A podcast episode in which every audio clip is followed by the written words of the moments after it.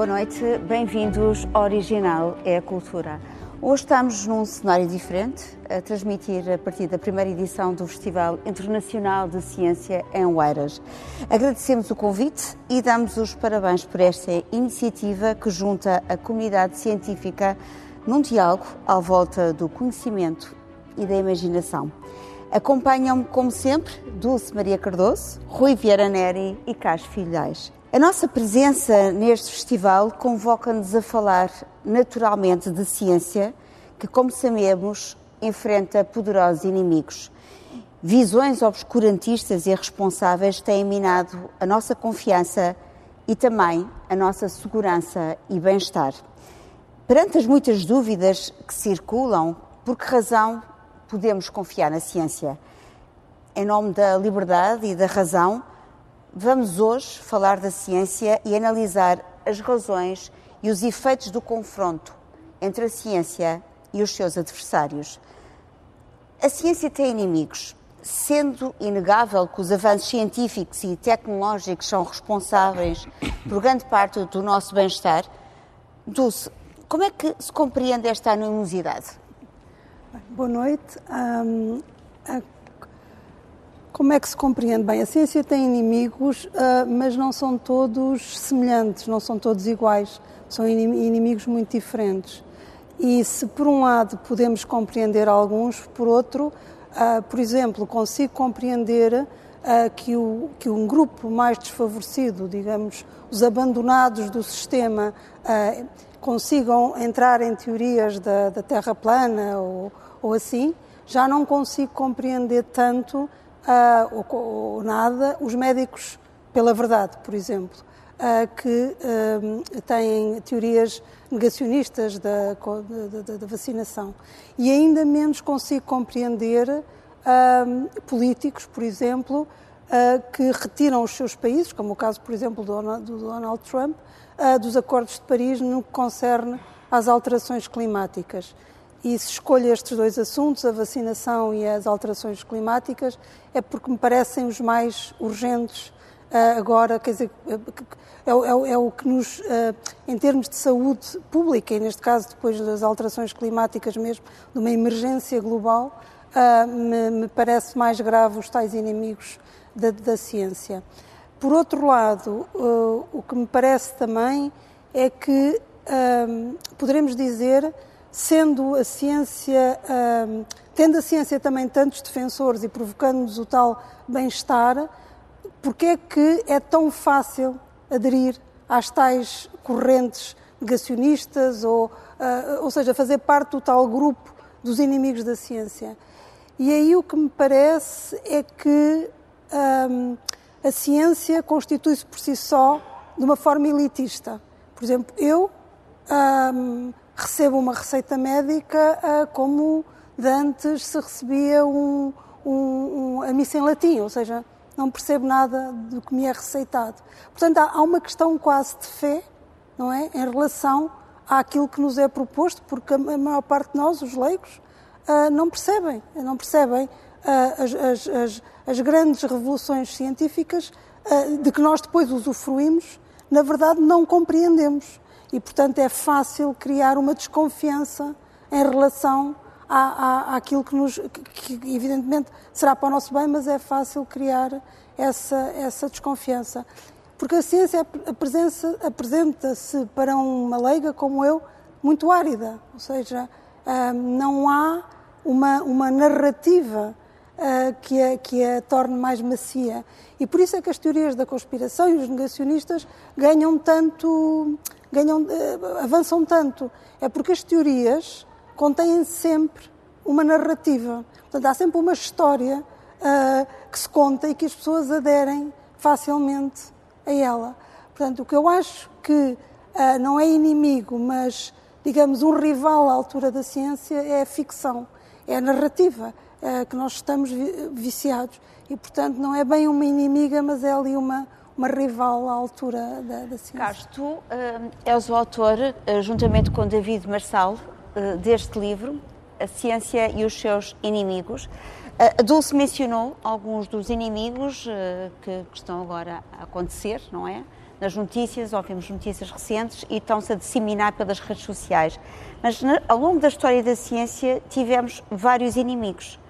Um, queres contar, não de uma forma aprofundada, para isso temos o livro, obviamente, uh, sobre. Uh, a Dulce falou dos médicos pela verdade, sim, são, uh, das teorias da conspiração. Recentes, sim.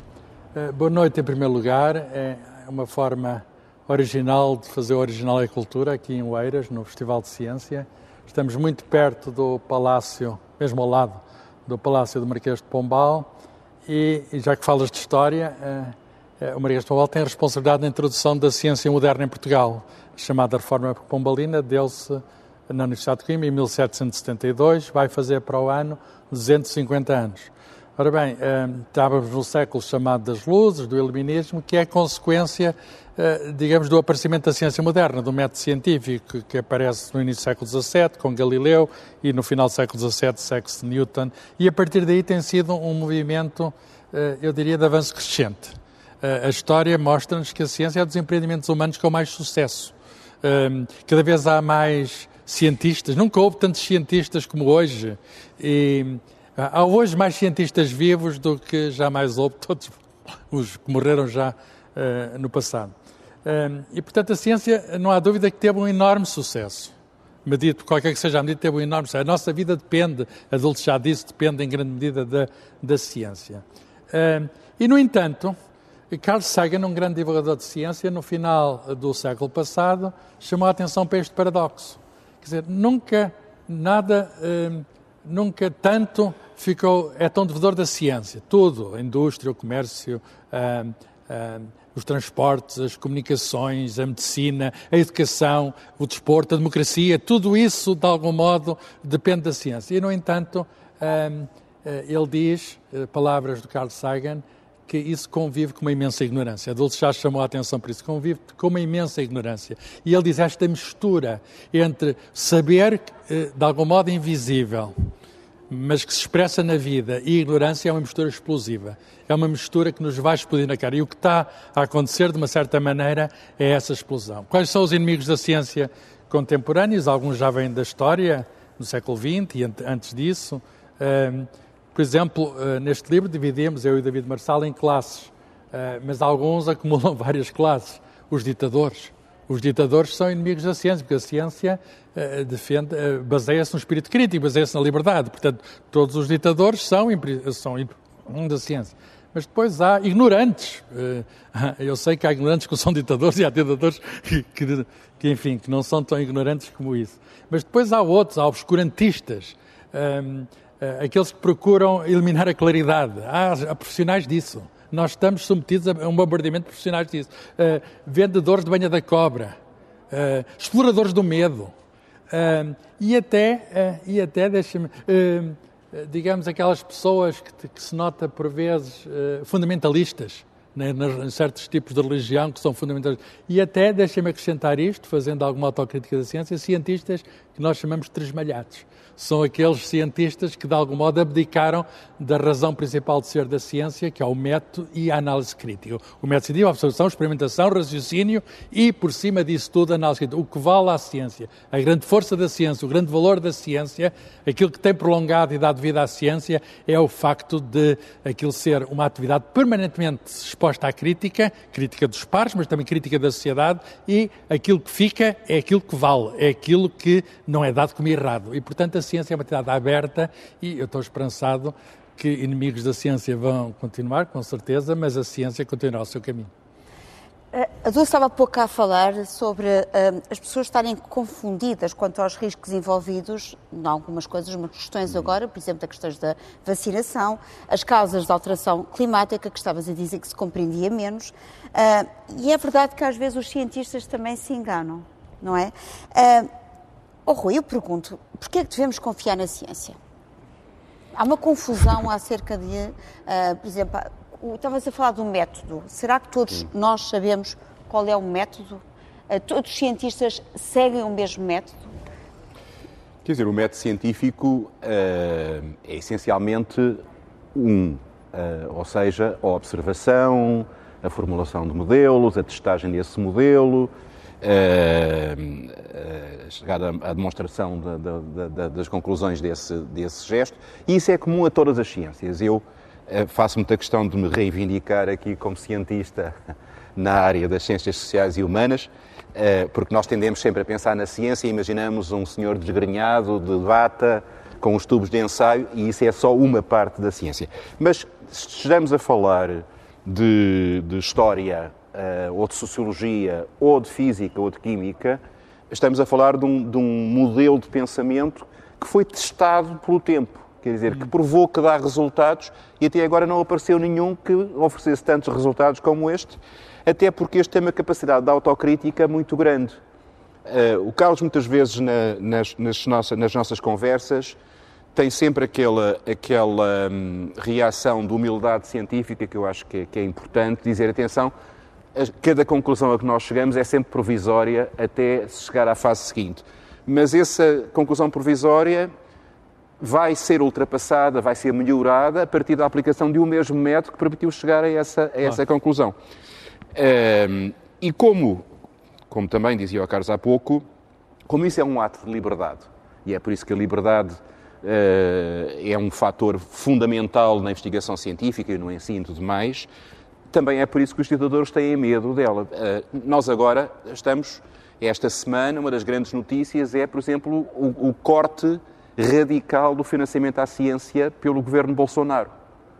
Uh, dos 600 milhões de reais que estavam atribuídos para bolsas de investigação no Brasil, foram cortados uh, 87%, o que significa que, tendo em conta que foram salvaguardadas as verbas para a produção de, de, de determinado tipo de medicamentos, todo o resto da ciência, qualquer que seja o ramo, fica paralisado. Ora, paralisar a investigação científica não é como uma obra de uma casa que a gente de repente não teve dinheiro e fica à espera no próximo ano de, de, de completar qualquer coisa. Um, um, um, processo de investigação interrompido pode ser um processo de investigação falhado.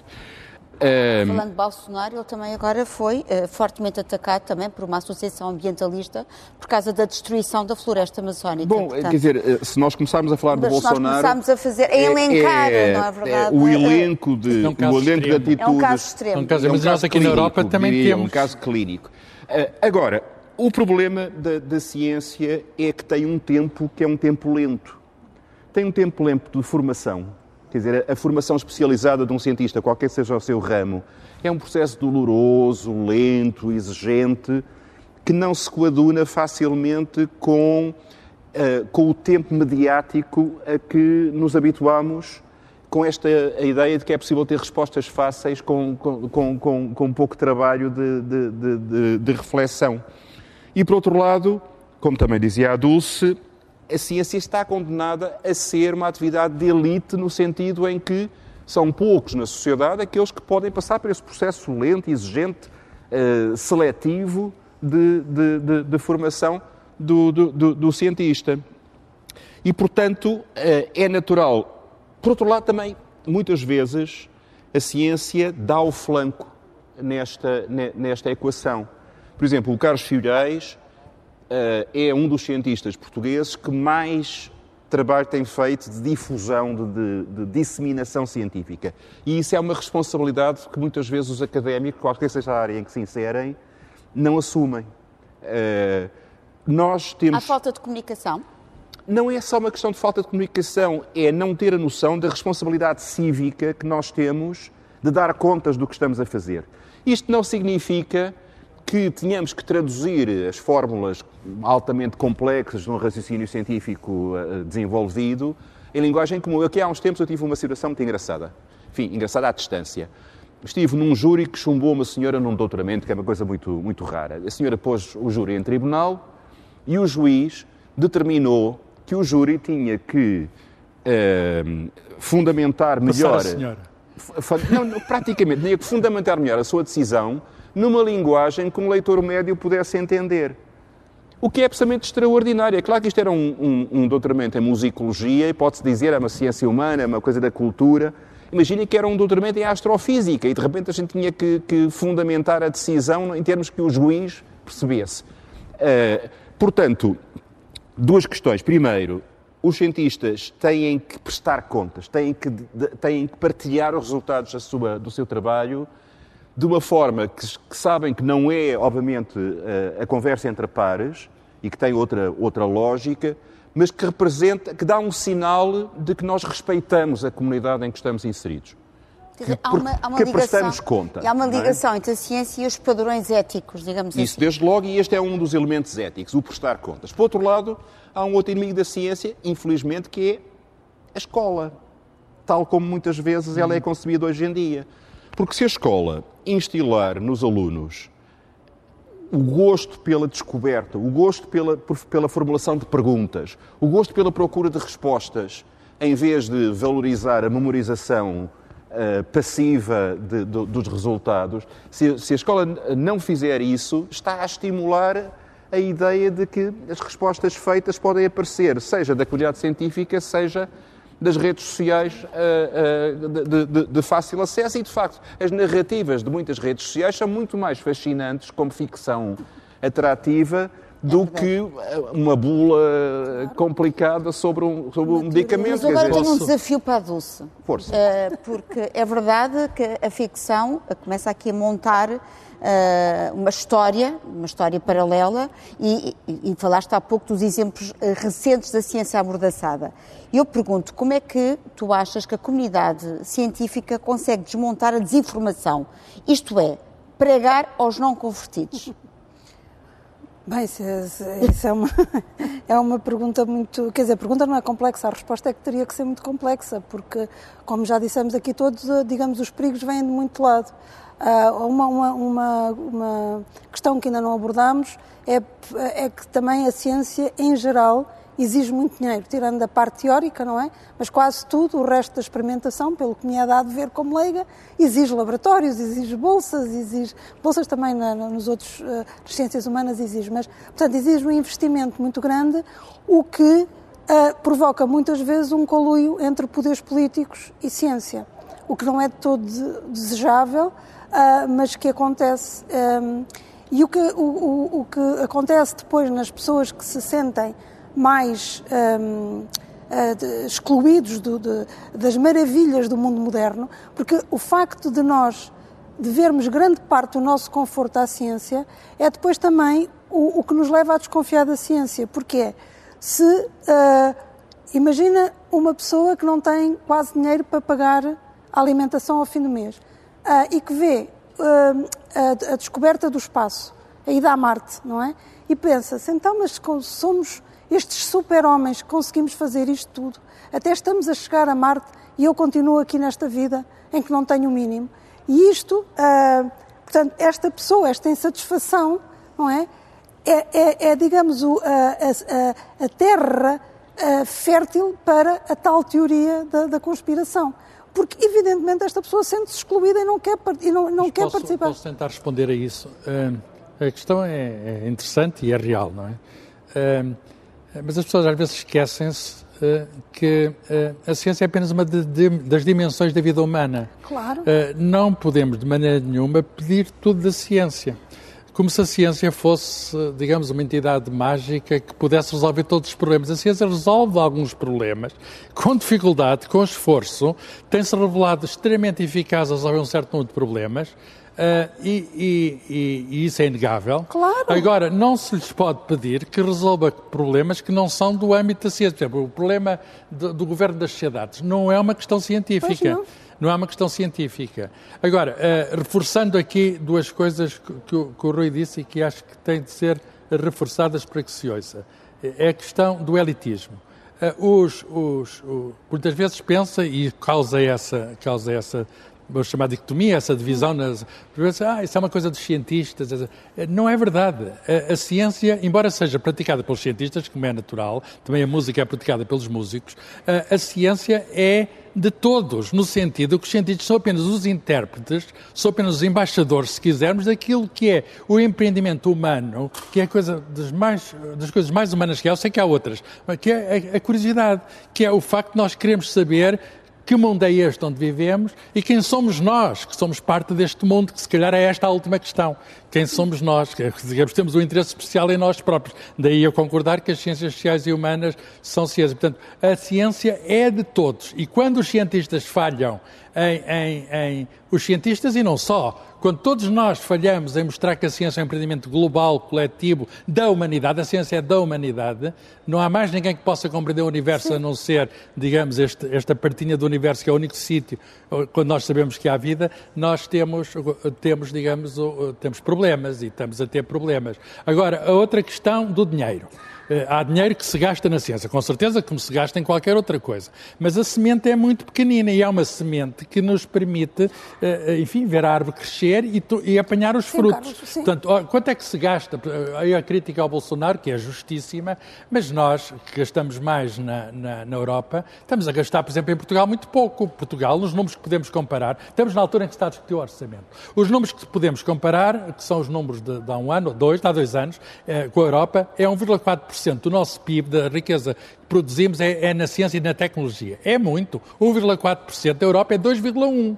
A Europa é das... estamos muito longe da Europa. Há países que gastam 3%. São países mais desenvolvidos, mais ricos, aqueles que mais investem Sendo na ciência. Que muitos desses países já estão numa fase muito mais avançada, com investimentos estruturais já feitos.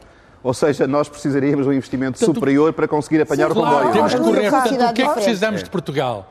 Eh, precisamos em Portugal mais ciência, mais apoios públicos à ciência, com certeza não é só públicos, é também uma parte privada, mas precisamos mais apoios públicos à ciência e nós, deixem-me dizer isso, não estamos a ver isso. Nós estamos a ver grandes dificuldades dos jovens a aceder a projetos de investigação, é quase uma lotaria Estamos a ver eh, jovens altamente qualificados de excelência que não encontram oportunidades de emprego científico e não podem fazer valer as suas qualificações em benefício de todos nós. Estamos a ver uma deficiente ligação entre ciência e aquilo que é o tecido produtivo. Portanto, há todo um conjunto de problemas que nós temos aqui de enfrentar, o que mostra que a ciência está ainda, vou usar a palavra, confinada em Portugal. A ciência em Portugal ainda é, eh, eh, eu sei que progredimos desde o tempo de Zé Marino Gago, mas ainda é uma coisa, digamos que é uma coisa de mas nicho. A, a minha pergunta é, desculpa, mas e não ainda, pode ser. A minha pergunta vinha também no, no, sentido da conciliência, portanto, da conjugação dos saberes e como é que nós podemos convocar todos para um bem comum. Isto é, se nós todos formos implicados na ciência, como é que todos nós conseguimos,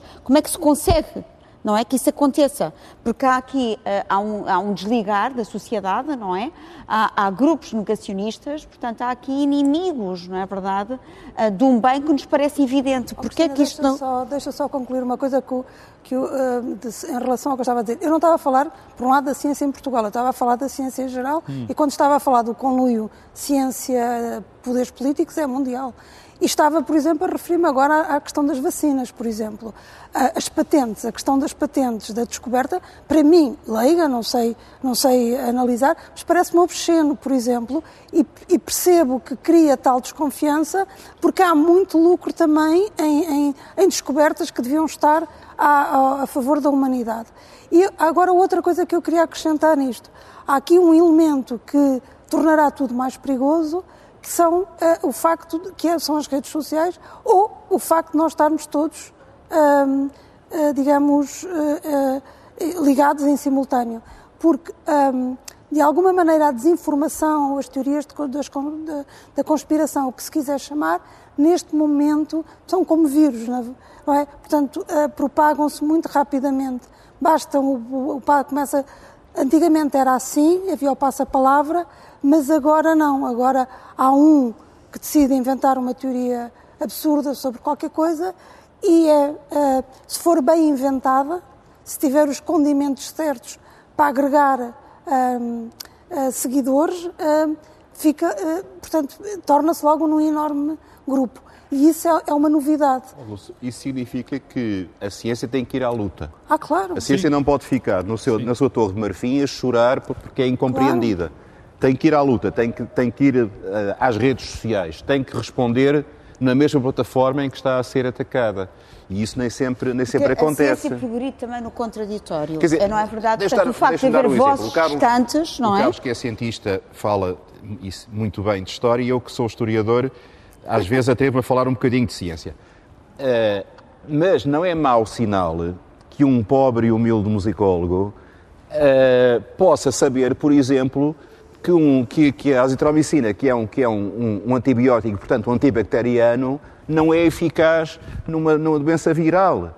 Que, que, que, que, medicamentos antiparasitários. Muita gente não sabe, não é? Antiparasitários não é? para, para a malária ou para os piolhos, como é o caso da, da ivermectina ou da hidroxicloroquina, não têm naturalmente efeito numa doença viral. Que isto devia ser uma coisa que devia fazer parte da literacia científica básica que a escola tem que nos transmitir. E se a escola não é capaz de fazer isso, então nós temos que ir à luta. Temos que. Temos que Aí eu concordo que há um problema na escola, eh, não é apenas português, em português é nítido, mas há um problema geral no mundo. A escola demora a reagir. Eh, é uma instituição pesada, porquê? Porque tem a inércia de querer transmitir a herança e é essa a função da escola. E quando há novidades, e falamos agora da questão da, das redes sociais e da internet, ganham à escola. Eh, e, e, o que é que podemos fazer? Eu acho que a escola falha, sobretudo, na questão da, da comunicação de ciência em querer transmitir os resultados da ciência, os, os factos e não os processos. Pois. Por outras palavras, não desenvolve uh, aquilo confiança? que podemos chamar. A confiança vem de perceber o método. Claro. Saber a criatividade. Portanto, eh, eu, a mim ensinaram-me as coisas todas. O mundo é feito de átomos, uh, os átomos têm lá dentro os núcleos atómicos, têm as partículas prótons e neutrões, têm os quarks, têm isso tudo. Mas a questão principal não é essa. É como é que nós sabemos isso? Como é que descobrimos isso? Como é que nós, de algum modo, desventramos o, o mais íntimo da matéria? E isso é que é a parte emocionante, porque foi uma aventura, quer dizer, que continua. Que continua. Eu, quando resolvi ir para a ciência, foi um pouco para poder participar, ainda que de uma forma que eu sei que seria modesta, porque a ciência é feita por uma comunidade de muita gente e, e, e só é uma comunidade grande e, e, nós, qualquer coisa que façamos tem de ser em equipa hoje em dia e, digamos, em ligação com os outros, mas eu queria ser ainda como um átomo dessa aventura. E, eu acho que essa aventura, eu vivi uns anos e digamos, de descoberta, de tentativa de descoberta, e é de facto uma pessoa saber coisas novas. Ser o primeiro a perceber, por exemplo, à noite, porque é que as estrelas estão acesas. Durante muito tempo não sabia porque é que as estrelas estão acesas. E não é uma coisa muito interessante saber porque é que as estrelas estão acesas. Quer dizer, as estrelas estão a brilhar, eu sei que os poetas celebram, os escritores coisas, os músicos tocam, mas os físicos sabem porque é que as estrelas estão acesas. Não é uma coisa, digamos, menor. Mas, eu queria, oh, eu queria voltar à questão do financiamento Uh, parece sempre uma coisa pouco chique tratar, porque não é uma alta matéria, mas, é, mas na realidade é o combustível que faz funcionar isto tudo.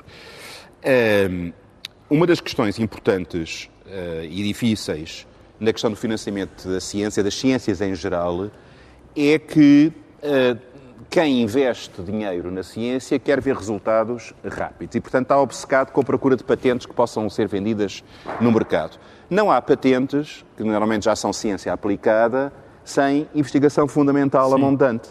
E essa investigação fundamental não dá lucro imediato, eh, embora esteja a produzir os instrumentos que depois permitem chegar às tais patentes práticas eh, com soluções concretas. E é aí que a relação entre Estado e empresas privadas tem que ser repensada. Ou seja, nem a ciência não pode ser nem só feita por instituições públicas, nem deixada só às instituições privadas, porque há, há interesses que podem ser contraditórios nisto tudo e há uma harmonia que é preciso criar entre estas duas coisas. Uh, e muitas vezes os governos, de várias cores políticas, por sinal, deixam-se arrastar pelo mesmo, pela mesma obsessão da patente, do, da, do resultado imediato e descuram uh, a ciência fundamental. A, a, ciência fundamental.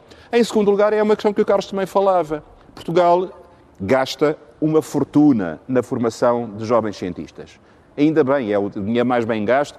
Isso e a formação de, de gente na área da cultura eu acho que é, que, que é essencial mas depois desperdiça. Mas a ciência é cultura, a ciência é parte da cultura. Claro que sim, eh, e são, fazem parte ambas do conhecimento lá do senso, não é? Mas depois de investirmos uma pipa de massa de dinheiro público na formação destes jovens, deitamos-los deitamos fora.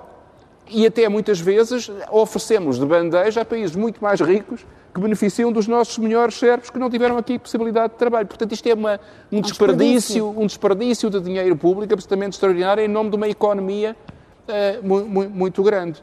Portanto, não há modelo de desenvolvimento económico e social e político e democrático que não tenha que ter uma componente de investimento significativo no conhecimento, lá do senso, na ciência em particular. E, portanto, é de uma, uma vistas muito curtas deixar isto ao critério exclusivo do mercado. Por exemplo, agora houve um enorme investimento na vacina para, para, para o Covid? Porque se percebeu que havia um mercado gigantesco Sim. e, portanto, e porque já havia a investigação sobre os coronavírus uh, anterior que se aproveitou e se fez. Mas, por exemplo, não há até hoje investigação em quantidade uh, suficiente para, uma, para medicamentos contra a SIDA.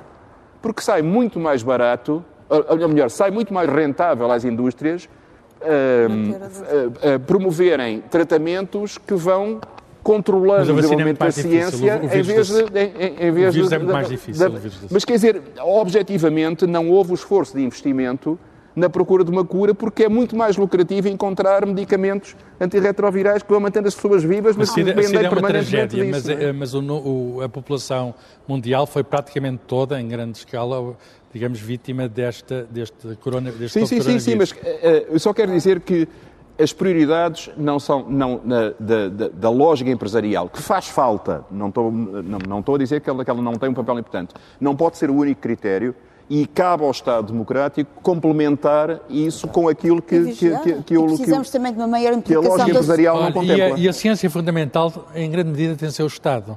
Uh, por exemplo, claro. no, nós vemos muita coisa que nos aparece aqui que faz parte do nosso dia a dia. O laser.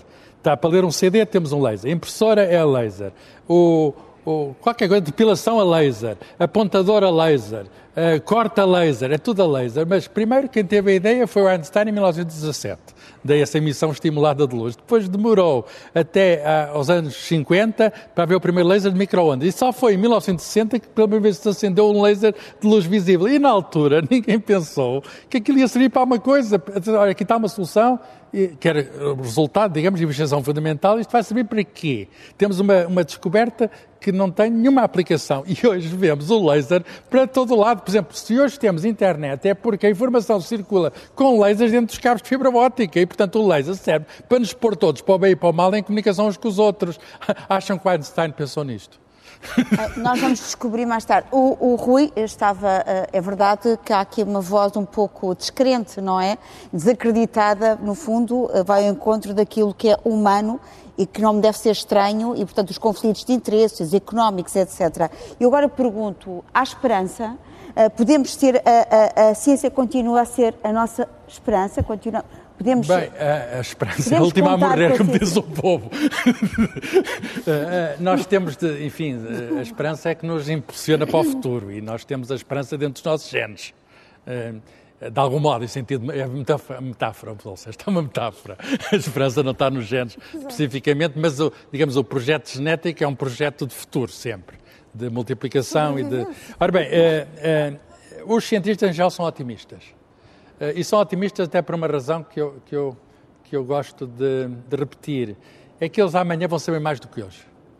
O que não sabemos hoje, amanhã saberemos, disse um, um sábio português no século XVI, Garcia Dorta. O que nós sabemos hoje, amanhã sabemos. E uma frase muito verdade. Portanto, eu hoje pode não ser, não sei tudo, amanhã, se não for eu, há de haver outras pessoas, muita gente que vai saber mais e que e vai saber mais em nome de todos, vai-me dar a conhecer. Portanto, uma razão para nós vivermos mais um dia e mais outro dia é porque vamos saber mais. E vamos saber, saber é poder também. E vamos poder fazer mais coisas. Agora, tudo isto envolve contradições, há desigualdades, o mundo tem, eh, enfim, tem, estamos divididos por, por regiões, por, por etnias, por religiões, por, há um conjunto de visões, coisas, mas a ciência, apesar de tudo, une-nos. Eu posso ir à China e posso falar de igual para igual com um físico chinês. Eh, a cultura é eh, dele, de algum modo podemos supor que é oposto, mas a ciência é uma forma de cultura comum, a ciência é planetária, há uma linguagem, há uma linguagem comum. Portanto, é... eu acho que a esperança é, digamos, aquilo que nos move a todos. É terminamos que... com este sinal de esperança, eh, porque também é importante, e passamos para as nossas sugestões. Eu vou uh, falar do livro que falei há pouco, do Carlos Filhais e do David Marçal, A Ciência e os Seus Inimigos, que foi inspirado no título do Karl Popper, A Sociedade Aberta e os Seus Inimigos. Uhum. E, e, vou aqui, e se me permites, depois corrige-me, uh, para os pontos essenciais. Para além de identificar os inimigos que o Carlos há pouco falou, uh, o Carlos tem uma frase que eu acho lapidar, que é a ciência se basear na existência de uma comunidade que partilha objetivos e métodos precisa de liberdade como de pão para a boca. Portanto, a questão da liberdade, a defesa da liberdade e da democracia e um, a questão do conhecimento ter de assentar no anterior. E tu citas aqui a, a frase. Eu do... e o David Marçal, que está aqui também connosco. E, e portanto, é, Partilham é um... que se vi mais longe foi porque estava aos ombros de gigantes. É uma frase que tu citas frequentemente. É da acumulação. É, a acumulação é a de conhecimento. Da acumulação de... Fazemos a... parte, digamos, de uma tradição. Somos, somos apenas um elo na vasta cadeia do tempo. E depois aprendemos com os nossos erros, não é verdade? A questão também do ceticismo, uh, que tu terminas, uh, é a união de todos os, saberes que nasce a harmonia e através também do uh, ceticismo que precisamos sempre de alimentar para nos libertarmos também do erro. Portanto, isso é, uma, é um sinal Uh, que é verdade que este é um livro que vale a pena ler, aliás, porque uh, contas muitas histórias que também são importantes e que nos permitem também aprofundar e esmiuçar o que é que se passou ao longo dos tempos. Dulce, o que é que nos trazes? Bem, eu também podia recomendar os livros do Carlos, mas ficava esquisito agora todo Por isso trago aqui outro, que não é cientista, é uma jornalista. um, é uma jornalista, a Elizabeth uh, Colbert, um, e, e, é este livro, é a Sexta Extinção, e foi um, é um best-seller e é aconselhado por não sei quantas pessoas, muito famosas, o Obama, o, o Al Gore, o Bill Gates, etc., e eu penso que, portanto, isto trata das alterações climáticas, que, que, portanto, ela reúne um conjunto de factos que diz que nós estamos alegremente, enfim, a caminhar para, para a extinção, para a tal sexta extinção, que será a primeira a ser causada por, por nós, uh, portanto, as outras, as anteriores, uh, foram, uh, foram inevitáveis, esta aparentemente estamos a trabalhar para ela. Lá se eu... vai a tua esperança, Cristina.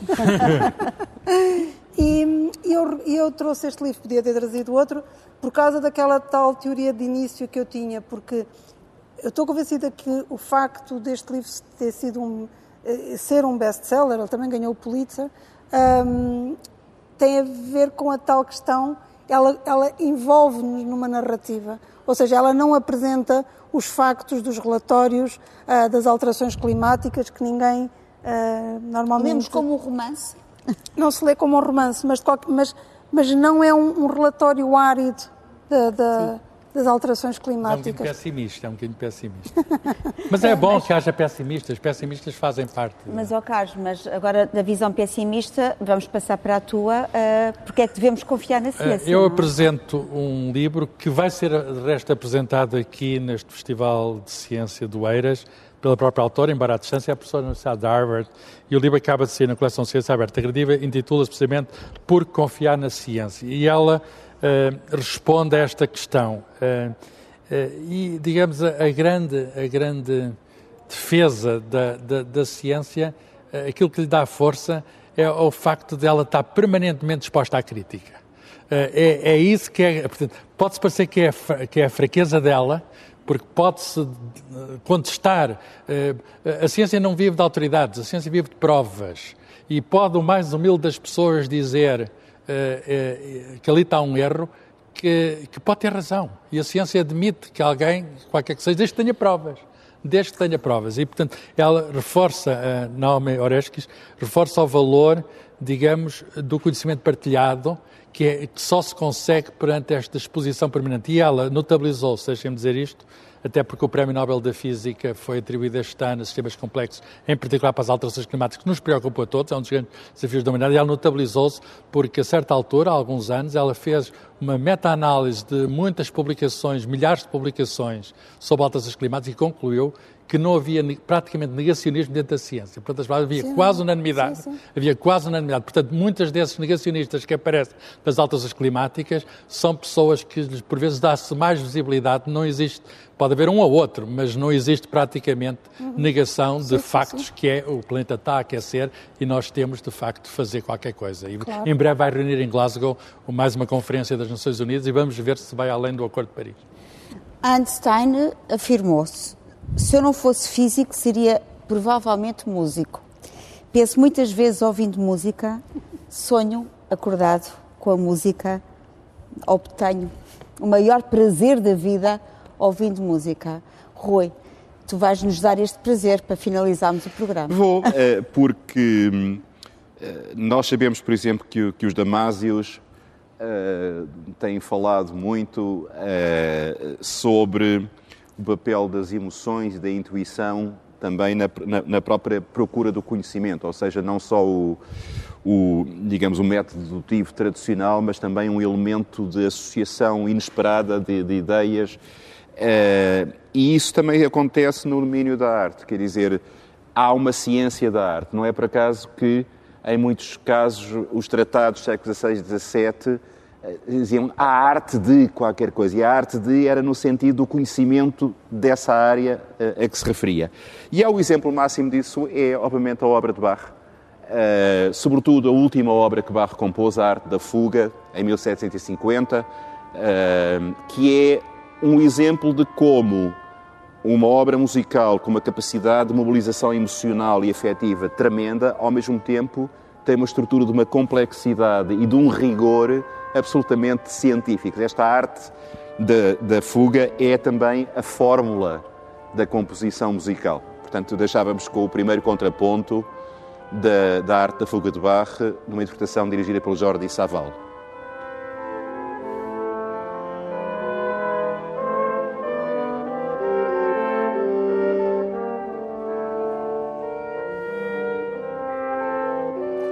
Este foi o Original é a Cultura. Voltamos para a semana. Até lá, todo o tempo. É bom tempo para a cultura.